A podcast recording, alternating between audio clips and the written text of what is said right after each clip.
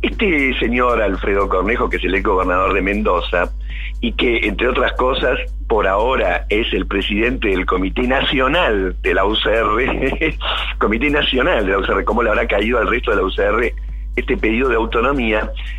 Lo explicó así porque pasó un día, pasó otro día y uno dice, bueno, se dio cuenta de que metió la pata. Y entonces lo entrevistaron y lo explicó de esta forma. A ver, escuchemos. Lo que quise decir y dije, eh, hay un movimiento del Mendo Exit en, en Mendoza de hace mucho tiempo y se me preguntó si yo no estaba pensando en eso y le dije, la verdad que creo que no están dadas las condiciones hoy pero deberíamos empezar a pensar seriamente en proyectos de este tipo. Es decir, tuvo tiempo, tuvo tiempo para pensarlo y volvió a decir lo mismo. Este, el Mendo Exit, que ellos se miran en el espejo de Cataluña y digamos lo siguiente, la raigambre histórica del nacionalismo catalán es de siglos, algunos hablan de milenios. La raigambre histórica del nacionalismo mendocino no existe, no hay, no, tiene antecedentes, pero sí tiene algo en común, que es justamente ciertas provincias ricas que no quieren juntarse o aportar a las más pobres. Es un movimiento de los nacionalismos que están existiendo hoy en día. El, el, nacionalismo del siglo XXI pasa mucho por ese lado, no queremos compartir las pérdidas, por supuesto que cuando los son los pobres los que aportan a los ricos, ahí sí que no hay ningún tipo de problema. El antecedente más cercano de esto fue hace nada más que un año, cuando después de las PASO, ustedes se acuerdan que habían dado los resultados electorales y si se pintaba de azul al Partido Justicialista y de amarillo a Cambiemos, nos daba algo así como la camiseta de Boca, cuando no, en lo que hay una franja amarilla en la zona central y se propuso, algunos empezaron a proponer, llamar o llamar a ser o construir lo que llamaba Argentina del Centro. Y la Argentina del Centro implicaba a Mendoza, implicaba a Córdoba, implicaba a la ciudad de Buenos Aires y a una franja de la provincia de Buenos Aires que por lo general vota a este cambiemos a sectores amarillos, más, que nada a la zona norte. Por lo tanto, es un viejo sueño de una Argentina sin peronismo. ¿no? Es, viene un poco por ahí la mano. Ahora, uno se hace un raconto histórico en la Argentina, si bien vivimos en un país federal, no somos una unión. Es decir, nuestro federalismo no es como el federalismo de Estados Unidos, en el que ellos consideran que son una unión de estados. La constitución argentina ha puesto definitivamente a la Argentina como una entidad que está por encima de las provincias. Y, de hecho, se considera un grave delito cualquier tentativa de independizar alguna de las provincias y en todo caso el mecanismo que está pensado es que no es un problema de los mendocinos, esto es un problema nacional, es decir, habría que consultarle a toda la Argentina si está de acuerdo con esto. No es la autonomía de los mendocinos que decidan los mendocinos. Al menos así está pensado en la Constitución y de hecho corrió mucha sangre, mucha sangre de historia para que esto pueda este, pensarse de esa manera. está tipificado como sedición. Le digo solamente para que vayan, para que vayan conociendo. Ahora, ¿hubo intentos anteriores? Hubo, hubo muchos. Y de hecho, la Argentina hasta que se pudo conformar, este, podría haber tenido cualquier forma. El, mapa actual de la Argentina no tiene nada de natural, no tiene nada de un destino que se manifestó, es el resultado de un montón de cuestiones históricas que tienen que ver con guerras, tienen que ver con acuerdos, con pactos, tiene que ver con este, guerras que derramaron mucha sangre y tiene que ver con el azar.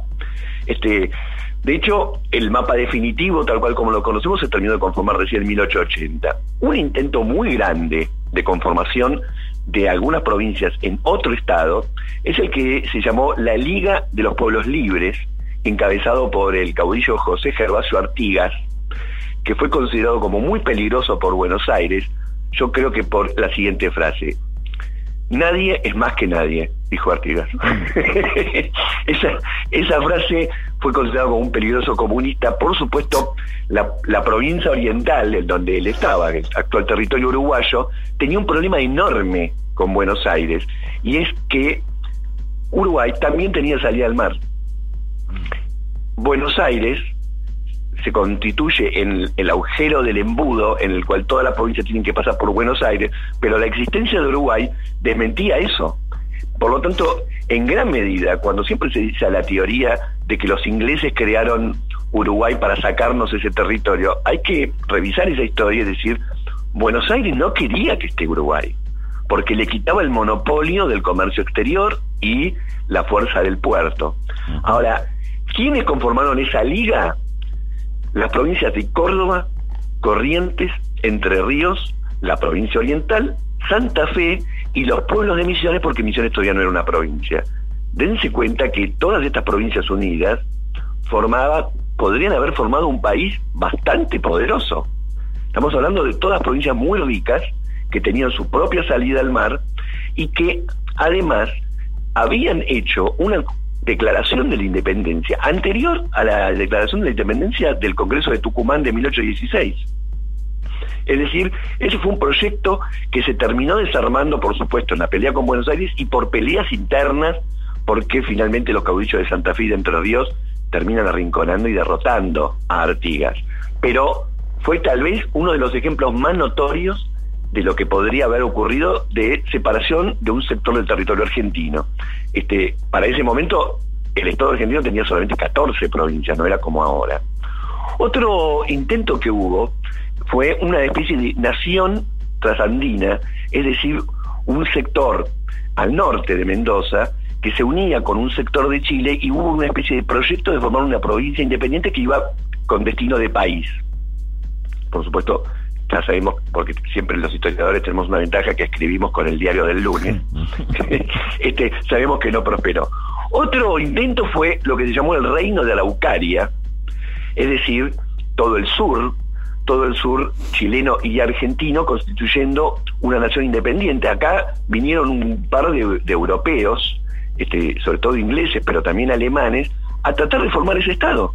Un Estado, digamos, sobre territorios que prácticamente este, no tenían eh, control estatal ni de Chile, ni de Buenos Aires, ni de Argentina, y entonces ese proyecto se desarrolló muy parecido a lo que hicieron en algunos estados africanos, pero no prosperó. Entre paréntesis, ¿ustedes se acuerdan cuando hace muy poco los mapuches eran acusados de que querían formar un país aparte? Sí, claro. Y, y con eso se, justificaba la masacre. Y ahora viene Cornejo, dice lo, dice algo parecido y, lo, dicen desde el mismo pueblo, lo dicen. La provincia de Córdoba este, tuvo algunas regiones que tuvo afanes independentistas. Lo del Córdoba Exit existió hace poco también, pero hubo uno llamado el Imperio del Sur y cuya capital era Río Cuarto. Me gusta porque ahí tiraron imperio directamente, o sea, para soñar soñamos a lo grande. claro, imagínate un imperio cuya capital es Río Cuarto, cuánto amor propio, cuánto amor propio tenés que tener, porque ¿por qué río navegarían los grandes barcos, no? Por el río primero, segundo, tercero, etcétera. Este, y hubo muchos planes cordobeses de independizarse. Tal vez la mayor tragedia que tiene Córdoba es que vaya para donde vaya, tiene territorio argentino para transitar, no tiene escapatoria. Mm. Pero el intento más alevoso, y que de hecho se concretó, de separación de una provincia del resto de la Argentina, lo, lo hizo Buenos Aires. En la época en que se formó el Estado de Buenos Aires y se separó de la Confederación Argentina, un Estado que duró desde 1852 hasta 1861, duró casi 10 años, este, fue cuando Urquiza era presidente de la Confederación, se separó, bueno, Buenos Aires le pedía por favor a Urquiza que lo libere de Rosas. Cuando Urquiza, aliado con los brasileros, etcétera, lo libera de Rosas, al toque no se bancaron a Urquiza y se separaron de Urquiza, Buenos Aires, sobre todo la ciudad de Buenos Aires, porque hay que decir que en esa época la ciudad tenía una preponderancia enorme sobre el resto de la provincia, se separaron y vivieron como estados independientes durante muchísimo tiempo. El problema ahí era que Buenos Aires lograba recaudar fortunas con su puerto y los estados confederados que, que comandaba Urquiza tenían enormes penurias económicas. Hubo dos o tres guerras, para ser concreto hubo tres, que las ganaba la Confederación y después Buenos Aires lograba dar vuelta a los resultados en la mesa de negociaciones y con acuerdos económico, poniendo mucha plata, lograba mantener esa autonomía.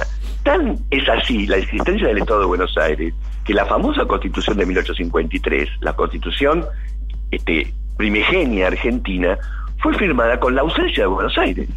Este es un dato que por ahí no sé cuánto se conoce, pero todas las provincias que se juntaron a hacer la Constitución Nacional del 53, bueno, ahí no participó Buenos Aires. Recién en 1860 hubo una pequeña reforma constitucional para que Buenos Aires se incorpore y acepte ese texto constitucional.